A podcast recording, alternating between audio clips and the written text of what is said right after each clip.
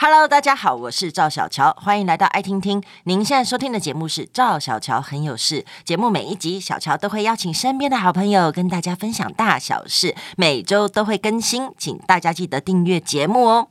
今天的节目主题：不逃跑的陪伴。人终会老去，人生转弯处呢，难保意外不会降临。随着台湾社会老化程度逐渐攀升。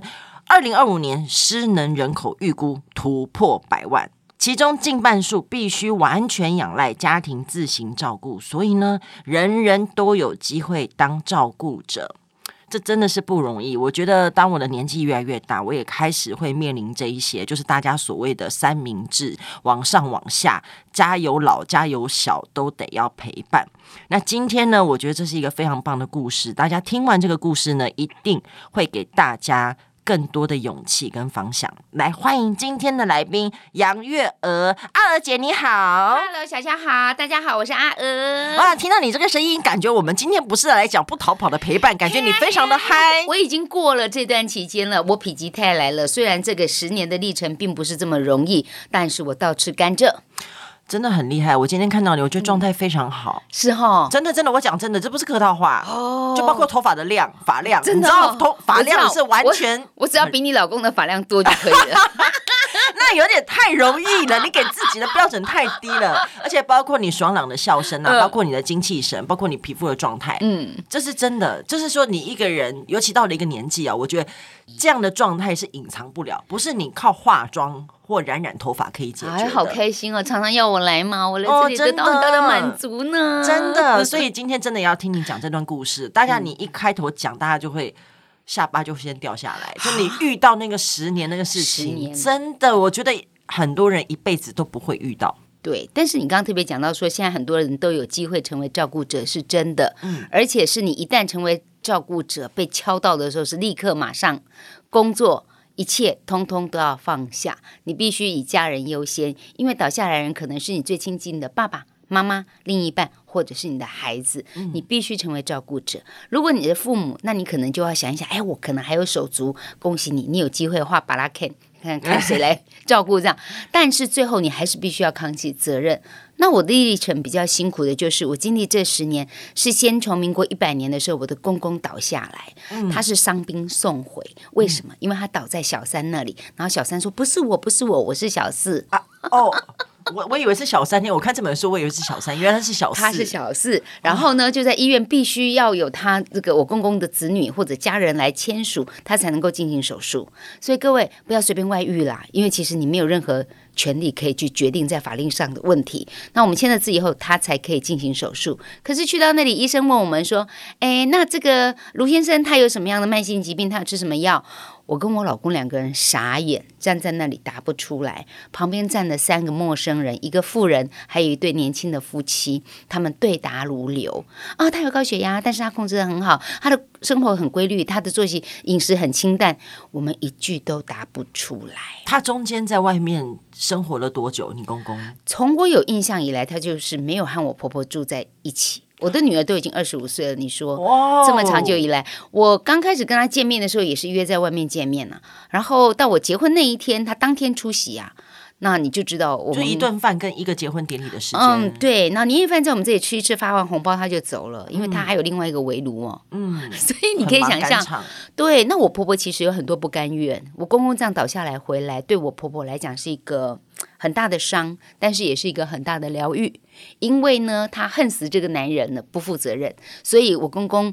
救回来以后，必须要呼吸照顾，躺在医院里面。对我们来讲，就是烧钱嘛，每个月固定花钱就好了。可是对我婆婆来讲，是一个漫长的心灵治疗。她骂我公公要修哦，你这样倒下来拖累子女哦，你怎么这么狠心哦？你对我无情就好，你对子女这样啊，就巴拉巴拉骂。那我们就让他骂，因为他必须要这样得到抒发。那骂完以后，过了几天，哎，他老人家躺久了有褥疮。他又唔甘嘛，舍不得，嗯、可怜哦，啊，哪里老会老底了，护理师拢无个狗，他又爱他，嗯，他又恨他，啊、他又爱他，啊、他又恨他，哦、就这样子，我们照顾了几年。然后我公公倒下来几年之后，我的妈妈因为一个发烧，多重器官衰竭，血糖飙到八百。急诊的时候要决定要不要插管。那我做节目这么久，访问过很多专家，我认为我妈妈七十一岁了，没有什么梦想啊，呃，理念啊要去完成。如果拼得过，希望她就拼过；如果拼不过，我想放手。嗯，于是我跟我兄弟姐妹商量说，我们就放手。那大家都同意了，结果我就去忙忙我的事情，因为我还要录影，我就离开。没多久就接到我哥哥打电话来说，他已经签字插管了。啊！我真的是要吵架了。其实也难为他了，因为当时医生只对他一个人说可以救的啊，他会好啊。嗯、你们为什么不愿意给他一次活下来的机会呢？我听到我听到这样，我也会签啊。仿佛你不签，你就是不孝女。不孝子，对，对不对？所以我哥哥就签了，但是我并不同意，嗯、因为我知道后果并不是如医生所讲的这么云淡风轻。嗯、果不其然，我妈妈救回来以后，气切她醒了以后，她恨死了，是谁？是谁给我做了这个决定？竟然我就气切了，而且我躺在床上不能动，我只能够看着天花板。我要喝水，要等人倒给我。我抱着屁屁，如果我大便我尿尿了，那我如果叫不到人的话，我就只能忍耐，等到有人来帮我处理。我妈妈恨死了这个做决定的人。我其实也很小人呐、啊，因为我是反对的。嗯，当时哥哥是赞成的，所以我当时其实有偷偷录音啊。嗯，我有录下，我要自保，嗯、是哥哥做的决定。嗯，然后当妈妈都清醒了，也回到家的时候，我清楚的让妈妈知道说：“妈，不行，我不行，我不是我。嗯”我为什么要做这样的事情？因为我妈妈是有躁郁症跟忧郁症的人。嗯，哦，本来就有，本来就有，是因为生这个病。嗯，在这个之前，她其实对我们有很多的情绪勒索，嗯、有很多的情绪的反复。那甚至我们手足的感情不好。也是因为妈妈会挑拨离间，嗯，你遇过挑拨离间的妈妈吗？那是没有，但或许她生病了，对不对？对，你可以解释说她生病了，嗯、但是她说出来的话还是有力量的。她在我面前讲哥哥坏话，在哥哥面前讲我坏话，你觉得我们感情会好吗？嗯，懂。很难，对不对？对，很难。所以这。妈妈倒下来之后，我跟哥哥的那个距离就越来越远了。尤其为了这个插管这件事情，那因为我写了这本书《不逃跑的陪伴》，我在很多地方宣传的时候，我都提醒很多朋友，我并不是反对不能够急救插管气切，嗯，而是如果他已经是七十几岁，又有慢性疾病，他条件不好，是不是不需要做积极的挽回，硬要把他救回来？因为他没有生活品质。换言之，如果是二三十岁，哎，你年轻力壮，你真的是像医生讲的，你会好啊，哦，你你也有那种活下来的意志。我妈妈是没有的，我妈妈醒来以后知道自己被气切了，手指头一直给我比西翘翘啊，哦，就是一直比死的，她想要，她觉得不想活啦，比西条条，那我要不断的去安抚她，所以我精神压力也很大。那但是又是有我在照顾，大家问我说为什么是你在照顾，我都会说，呃，因为我们家有电梯呀、啊。嗯嗯啊，这是事实，嗯、但也有很多难言之隐。嗯，我了解。最后还是要做一个决定。我妈妈倒下来大概在两年左右的时间，我的女儿十七岁罹患血癌，早上还背着书包上学去，然后学校的护理老师叫我们去接她，然后我带她去急诊抽血检查以后就跟你讲，她是什么症状？老师叫你去接她。他爬楼梯，新学期才开学第三天，到新教室爬五楼，到了五楼，嗯、眼前一片白，全部看不见，嗯，然后喘不过气来，哦，喘不过气来，就蹲在地上没有办法动了，嗯，然后一老师叫我们去接他的时候，哎，他状况又还好了，因为他休息一下，嗯，也还不错，嗯，所以我们一度到医院去检查的时候，医生就说你们就帮他抽血，看到数字是不对的，叫我们要考虑让他休学一年。我说医生，你不要开玩笑，啊、看起来好好的啊。对呀、啊，因为他休息一下又还好啊。嗯，但他确实不舒服一段时间的，不断的头痛，可是吃止痛药没有用。嗯，有点发烧，又不是很烧。嗯，那比较不一样的是，嗯，皮肤很惨白。嗯，我只觉得是不是贫血？对呀、啊，女生都会，尤其是如果生理期来的时候等等，加减嘛哈。对，但是比较异样的是，大腿有那种很大一块的瘀青。哦，那那个瘀青按压又不痛。淤青会痛嘛？但是按压它不痛，所以到底怎么了，我们也不知道。所以我们接受家医科的建议，赶快去挂了急诊，结果就直接被隔离治疗。医生马上告诉我，你的孩子得了血癌，十七岁，高中三年级。我还有一个妈妈在家里卧床照顾，接着我的女儿在医院治疗。过世了吗？还没有。哎，我天！公公同步在医院呼吸照顾，我的妈妈在家里面。照顾，然后我的女儿在医院，我必须要马上陪她接受治疗，这些事情是重叠发生的。血癌为什么会得血癌？哎，你跟我问的一样的。对呀、啊，为什么？你当然就为什么？我告诉你，真的没有答案，因为我在医院里面看到有那个小小孩生出来四个月或者一岁、两岁，他有什么生活作息不好、饮食不好？对啊，没有，所以我就问医生，我自责是不是我有什么遗传？遗遗传给他了，还是我没有照料好？可是不对呀、啊，我都有开火，我都有煮饭，我还给他带便当啊。嗯、他从小也是健康宝宝。我想不透是什么原因的时候，医生跟我讲说：“妈妈，妈妈，你你现在要专注在这件事情上，我们治疗为先。这些其实都没有任何的原因。你如果问我，我勉强只能说，就大环境吧。” OK，好，就大环境，嗯、空气啦，污染啦，水啊，我我不知道啊，就是大环境嘛，嗯、这是一个大灾问，也是一个妙答，反正讲什么都通啊，就大环境嘛。好，不管我的女儿就是得血癌了，我必须要接受治疗。我整天不见人影，我妈妈一定觉得很奇怪，我我怎么不在家？那你怎么可能跟你妈妈说啊？但我必须跟他说，否则他会觉得很奇怪。Oh, OK，我跟我女儿都不在家，嗯、家里怎么冷清清的，只剩下他跟看护两个人？嗯，我就决定我必须把妈妈拉来同一阵线。嗯，我告诉妈妈说：“妈，小祯生病了，得了血癌。”哎，我妈妈亲情的哦，看我一眼就掉眼泪了，她就哭了。哎呦我天哪！那她一哭，我就觉得说啊，我好残忍。可是我必须把她拉在同一阵线。嗯、我说妈，这道理要搞到啥岗？嘿，要陪我。这次你要帮我。我必须在医院陪小珍接受治疗。嗯，家里面我会把冰箱该要有的东西都买好了，然后看护在家里照顾你。拜托你不要闹情绪。嗯，好，不要情绪要细飘飘啊，又要找我麻烦。拜托你好好安安稳稳的在家里，我才能够在医院陪小珍。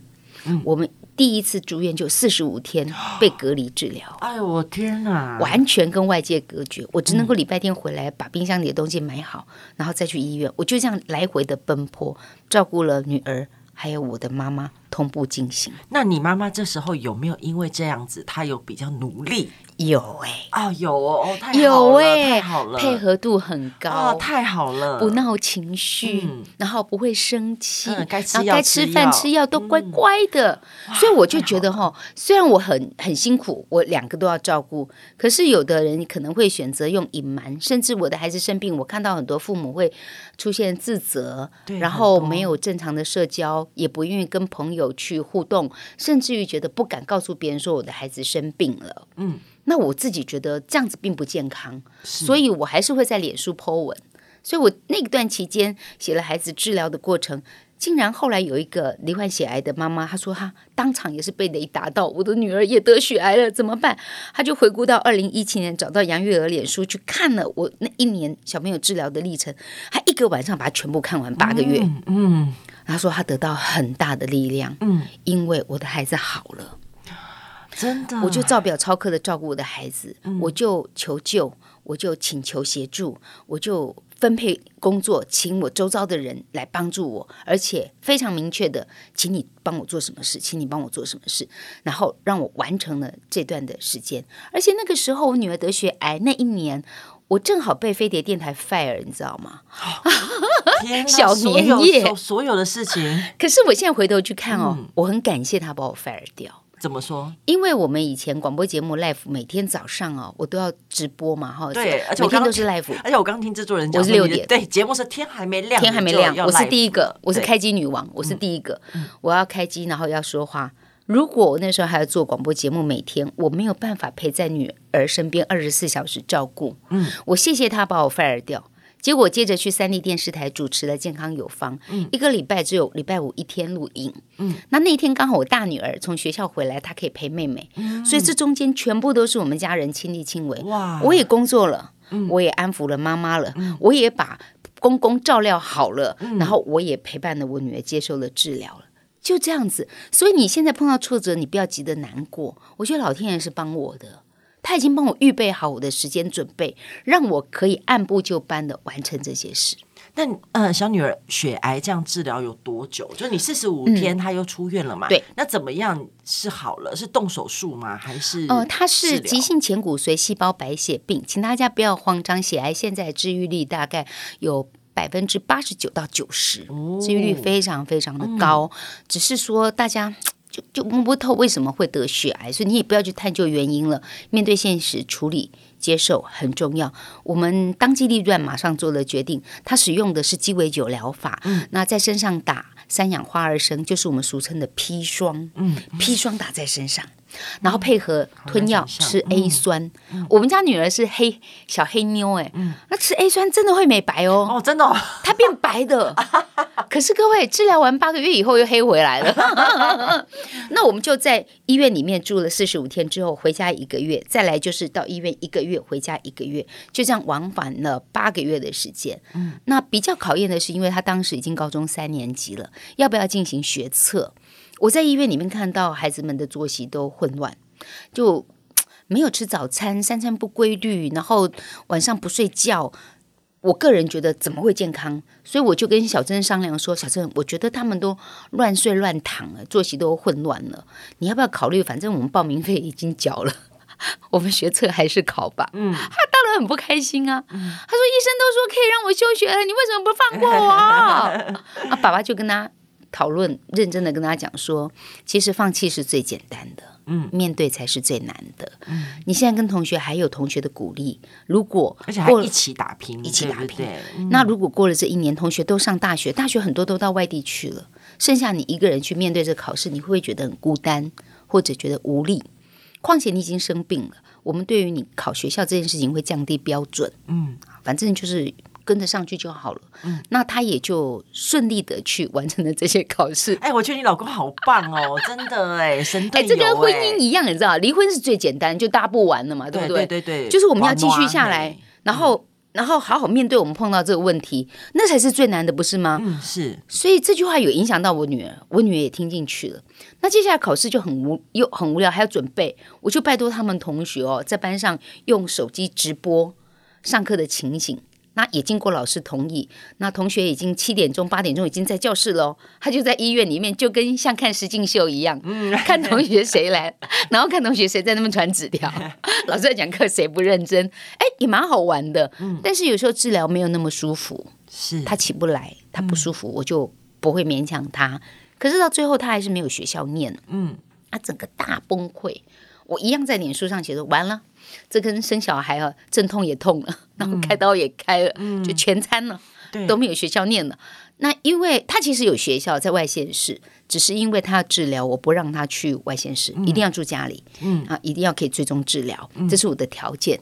后来我就说真的没有学校念了，结果有一个完全不认识的天使来脸书私讯告诉我说：“阿姐，你有没有考虑台艺大他们有独招？”嗯。好，独立招生啊，一样大学文凭，嗯、我就说，哎，那去看一下。嗯，结果小珍一看到戏剧系，哎，好像有点兴趣。嗯，哦，然后去，他就去考了，而且还争取第二名。哇，好棒哦！去年毕业了，嗯，然后身上已经没有癌细胞了，他已经五年了嘛，脱离重大伤病卡，嗯、最近还去拍了电影，魏德圣导演的《Big》。哇跟你们家儿子一样想演戏，B I G 就是 Big。那这里面的电影也是在描述癌症治疗的小朋友。就我们好像因为这件事情，让我们开启了去关怀儿童癌症的这件事。嗯，那我的女儿就在康复的过程里面，不是这样就结束了。你知道，我妹妹很不应该跟我一样个子不高，可是我分量很足哦。嗯，她竟然在五十岁的时候中风了。哦。中风了！天哪，这都是同时进行的，各位。对，各位 这个其实很不应该。嗯，因为我们家妈妈有糖尿病，爸爸有高血压，请各位不要轻忽你们家的那个遗传病史。我们一定都拿到门票，所以我这些年我都会特别留意我的饮食，还有我的睡眠，还有我的作息。嗯，这个非常非常重要。我看到妈妈都这样倒下来，我爸爸还肺癌。所以我会觉得我更警醒自己，最容易看的指标就是体重嘛。可是我妹妹竟然轻忽，她又忽略了她倒下来那天温度骤降十五度，嗯，然后下雨，她晚上很不舒服到已经头痛到吐，她就吃了一颗止痛药就睡觉了。我平常也不会跟她联络，那天为了妈妈的事情就打电话给她，结果我妹婿说她在睡觉，晚上七点睡什么觉那么早？她、嗯、说不舒服，我说叫她听电话。我跟他讲说，你如果不舒服，现在赶快去挂急诊，不要等到半夜了，人家还为你奔跑。嗯，然后他听话了，他就去挂急诊。一挂急诊，医生把他晾在那边呢，观察。嗯，隔了一小时，我打电话去，啊，医生怎么说？没有啊，他说观察。我说血压两百二，不应该只有观察，他没有做任何检查吗？没有。我说你去跳脚，我就叫我妹去去跳脚，去吵，去吵，去跟他吵。吵完以后，马上就做了一个断层的检查。检查以后，换护士跑很快，出血了，中风了啊！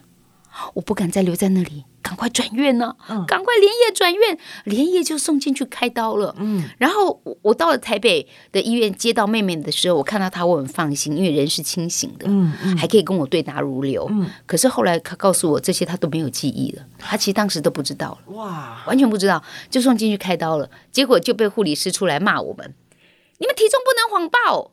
体重谎报没有啊？我妹妹刚刚告诉人家她六十二公斤啊，然后护士说什么六十二？她七十二 啊！对不起，我公布了她的体重，七十二。那为什么护理师这么生气？各位，这个真的不能开玩笑。差的十公斤的麻醉药剂量是不一样的哦，对，那是不一样的，要，啊、要用药，那是不一样。他问你体重，不知道知道你胖瘦美丑啊？嗯，那是用关系到用药的剂量。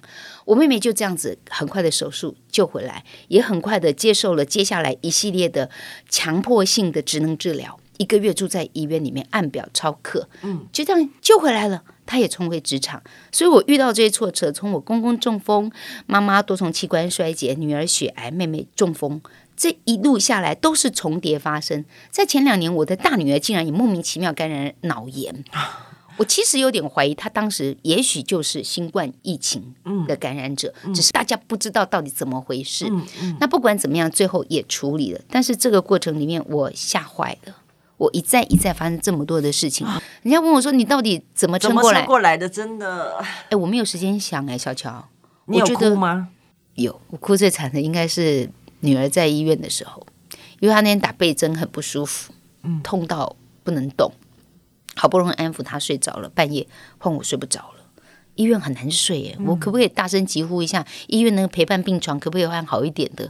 而且你个子那么小都难睡了，你要知道我们个子那么高。对对对对对，那个是一个那个陪伴床哦，就很贪心，想要拉起来是椅子，对，放下来是床，中间有两根那个铁杆，有没有？对呀。哦，不是腰就是屁股，痛死了。那那个晚上我睡不着觉，我没有办法让自己可以安静的入睡，我就下楼去便利商店买了一瓶啤酒，我想喝一喝，看看可不可以睡得着。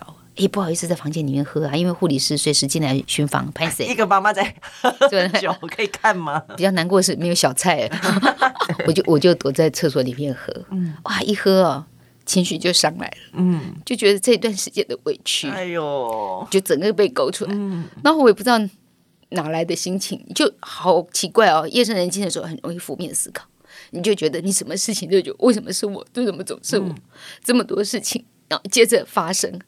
哦，我就嚎啕大哭，哭到哦哦哦！那你女儿应该被吵醒了吧？她没有被我吵醒，因为我也怕把她吵醒，我就打开水龙头，让那个水声哗啦哗啦的盖过我哭声。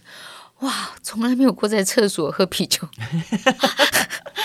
现在我们可以笑笑的谈论这件事，可是那时候的心情真的是 喝到那么激动。嗯，但是后来以后真的就比较好睡了，我就出来就躺在床上就。制作人拿了卫生纸。就是 你哭完以后，你就在那个半醉半醒之间呢，你也谢谢说啊可以睡了。可是其实隔天早上小孩还要做好多检查。嗯，妈妈就是这样子，早上我还是早上起来推着他在各楼层做检查，嗯、这边抽血，那边要做拍什么片子就跟着去，而且要等待，总是这样一天又一天有排满的行程在医院的 schedule，我就照表操课。嗯，我没有时间去多想。但是其实我的身体是没有办法靠我的意志力去控制的。对，我的女儿生病那个月，我直接停经。哇！我想那是身体给我一个最大的警讯，就撑不住了。对，你撑不住，对，你要找帮助。对，你要寻找找外援。我不是就照顾我女儿，我妈妈还要回诊什么，我都自己来。嗯，我就会把这边安排好，然后回去带她去。